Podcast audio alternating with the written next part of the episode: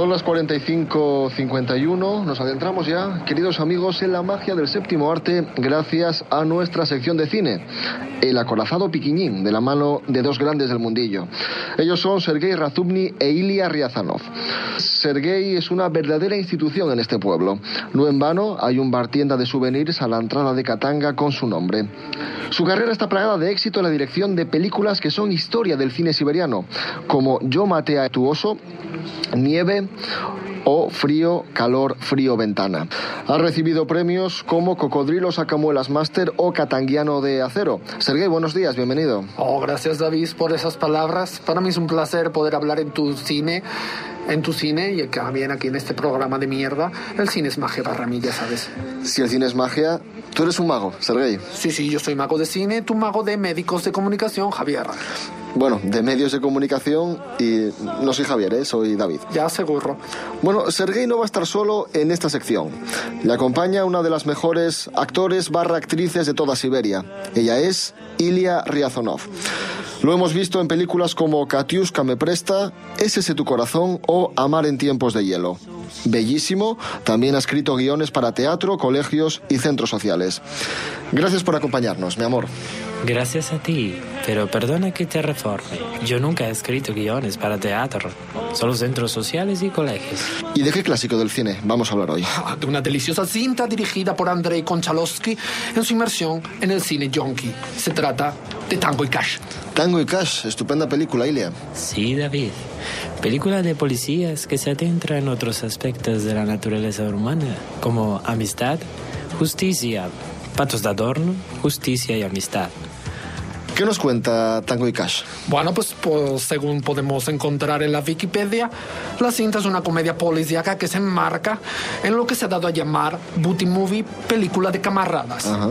Género de películas de corte habitualmente polaco, en la que dos personajes de personalidades opuestas pero complementarias, eso sí, se ven obligados a trabajar en equipo. Ajá. La trama discurre entre las andanzas de estos dos policías, Raymond Ray Tango, es decir, Sylvester Stelinsky y Gabriel Gave Cash, Carlos Rusov, que tienen que hacer frente a un algo traficante megalómano y ratofílico acolchado para ello encerrados en la cárcel.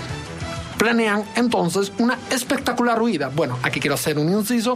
La huida no iba a ser tan espectacular, pero por veleidades de la trama se acabó volviendo espectacular. Para terminar, al final de todo, descubriendo y deteniendo a quien los ha estado empulpando en un crimen. ¡Wow!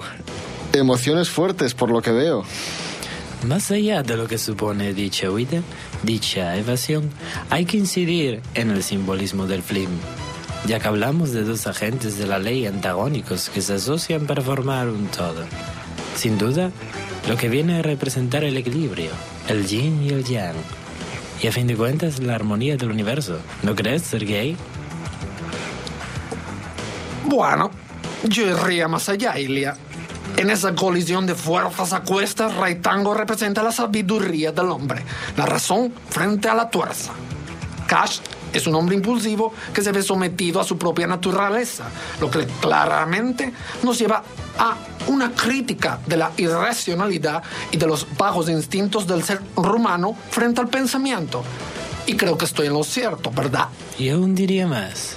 Es una cinta con la que yo, lo confieso, he llorado en más de una ocasión. Hay momentos muy emotivos, como el diálogo entre Tango y Cass al final de la película, en el que manifiestan su amistad y la situación por encima de convenciones o diferencias, abarcando conceptos que van más allá del espacio-tiempo. Pues si os parece, vamos a escuchar ese hermoso momento en el que Tango y Cash ratifican su amistad. Hay algo que quiero que sepas, Ray. Si. Si tú no logras volver, y yo sí, voy a salir con tu hermana. Mira, Cash, no tengo nada en contra tuya y lo sabes. Pero no quiero que a Catherine la llamen a las dos de la madrugada diciendo que te ha ocurrido algo. Me destrozaría que tuviera que vivir así. A mí no me va a ocurrir nada. Estoy hechizado. Es bonito, desde luego es, es muy bonito, Sergei. Oh, muy bonito, Javier. Sergei, hay otro detalle muy bello que me gustaría comentar y va más a colación de lo que decías antes. Cass dice, no me puede pasar nada, estoy hechizado. Esa frase tan simple y limpia esconde connotaciones esotéricas. Cass alude a la magia como metáfora de la amistad y el amor para sobreponerse a cualquier problema en la vida, ya sea superar una ruptura o acabar con narcotraficantes malvados. Bueno, y de antes yo estoy relativamente de acuerdo y totalmente en contra. En mi caso creo que hechizo alude más bien al embrujo como artificio del mal.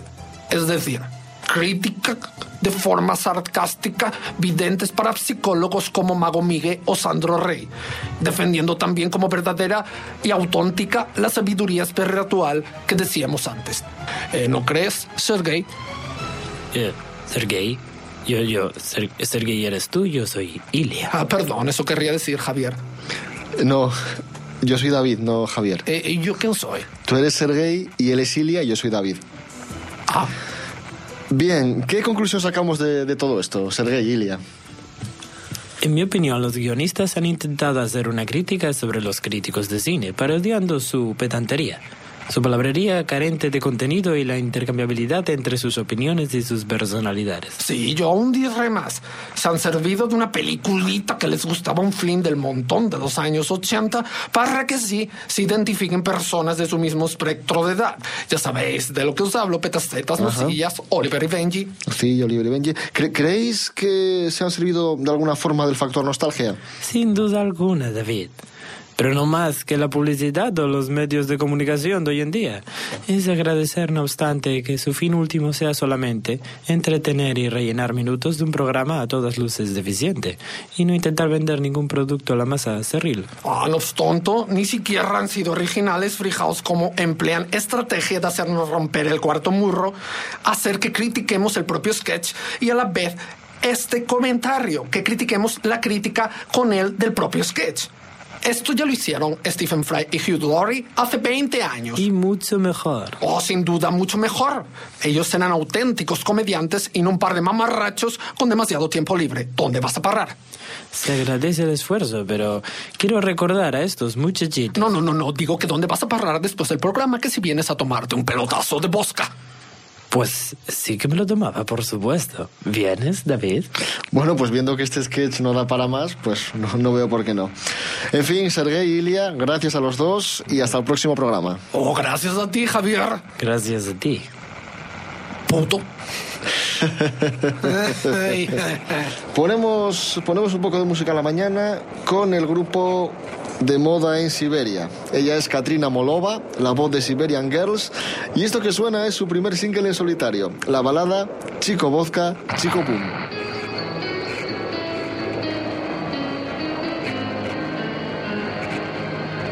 Я так привыкла жить одним тобой, одним тобой. Мне стало так легко дышать в открытое окно. Voy a decir una adivinanza, pero pues no puedo decir mucha porque estoy triste y orejoso. Y entonces voy a decir una, espero que la, la por favor, acertar. Bueno, esta es muy bonita. Dice,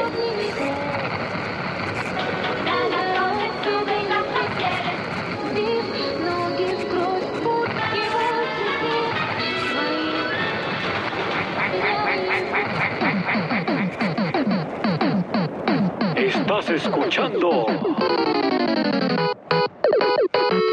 Buenos días, Katanga. A través de Onda Katanga. Ti,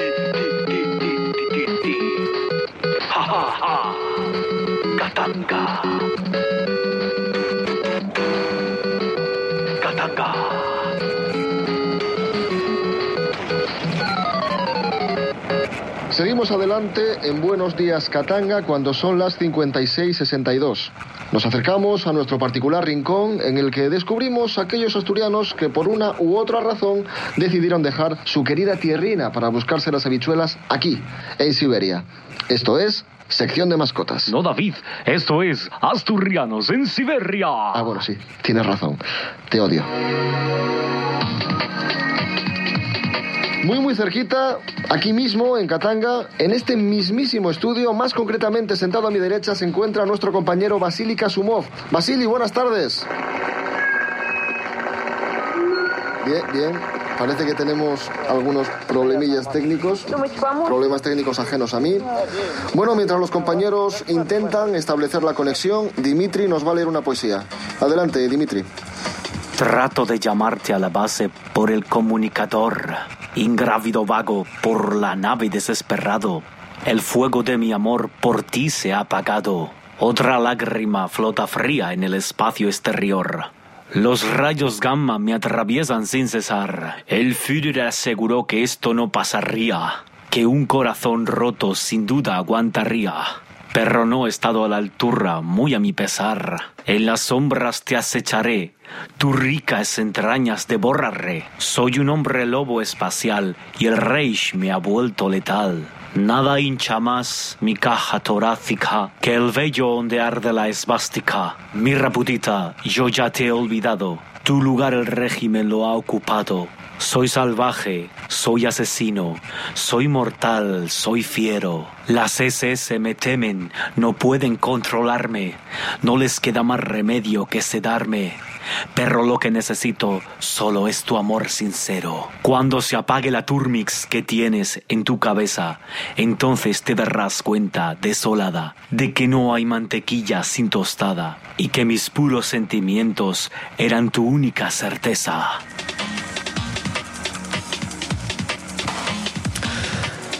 Bien, Dimitri, gracias. Creo que ya podemos dar paso a, a Vasily. ¿No? No, bueno, parece que todavía no podemos dar paso. Bueno, Dimitri, ¿qué más nos cuentas? A ver. Mira, David, también te he traído retrato expresionista de ti hecho con macarrones. Bien, Dimitri, muchas gracias por este detallazo. Mientras ponemos el bonito regalo a buen recaudo en el cubo de la basura, me informan. Sí, me informan de que nuestro enviado especial está listo al otro lado de la línea. Basili, buenos días. Pues sí, David, en estos momentos me encuentro en un antiguo búnker abandonado que, como decíamos, está siendo utilizado hoy día como emisora radial.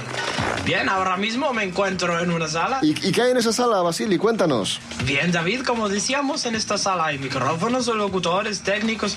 Parece que están haciendo un programa ahora mismo mientras hablo contigo. Pero cuéntanos, Basili, ¿cómo has llegado ahí, a ese lugar?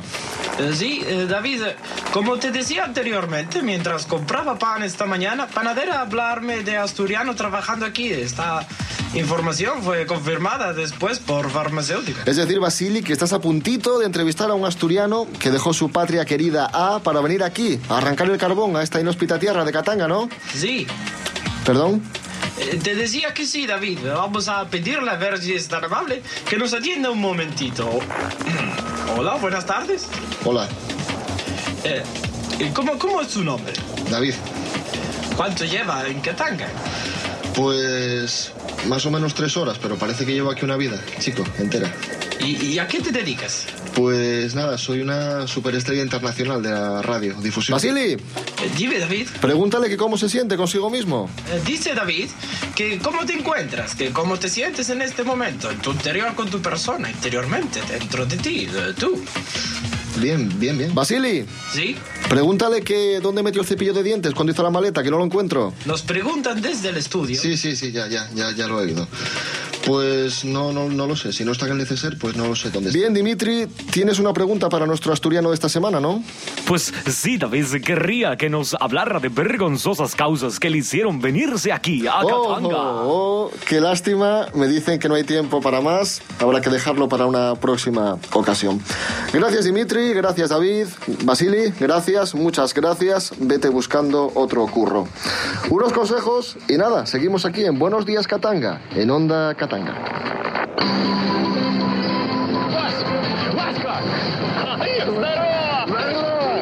Я думал, ты на гражданке. Какими судьбами? Ну вот научение, сам-то как. Да у меня все отлично, удовольствие. Отпуск, специальность получил.